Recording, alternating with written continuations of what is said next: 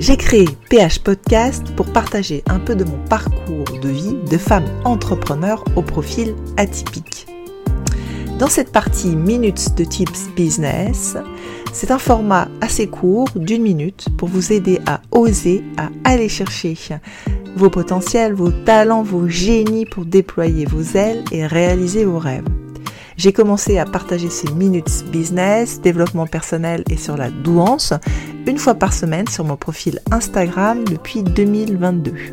Et je partage maintenant en version audio ces minutes sur mon podcast PH Podcast.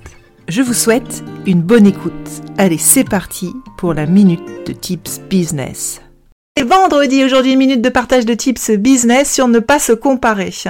Et oui, en tant qu'être humain, on a cette fâcheuse tendance à vouloir se comparer, n'est-ce pas?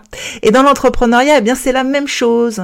Sauf que globalement, euh, les, derrière les marques, il y a des parcours qui sont différents. Vous avez des entrepreneurs qui sont déjà fortunés et qui investissent dans leur propre marque. Vous avez des entrepreneurs qui décident de lever des fonds et donc qui se diluent au capital. Donc globalement, ça sert à rien de comparer des choses qui sont pas comparables, de comparer des et des carottes, ça n'a jamais servi personne. Par contre, ce qui va compter, c'est d'avancer à votre propre rythme. Le rythme qui fait sens, qui fait écho pour vous, qui résonne en vous. voilà, c'est ça qui va faire sens.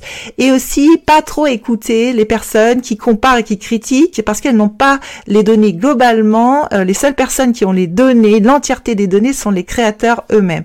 L'entrepreneuriat, c'est un parcours incroyable et c'est pas un marathon. J'espère que cette minute vous aidera.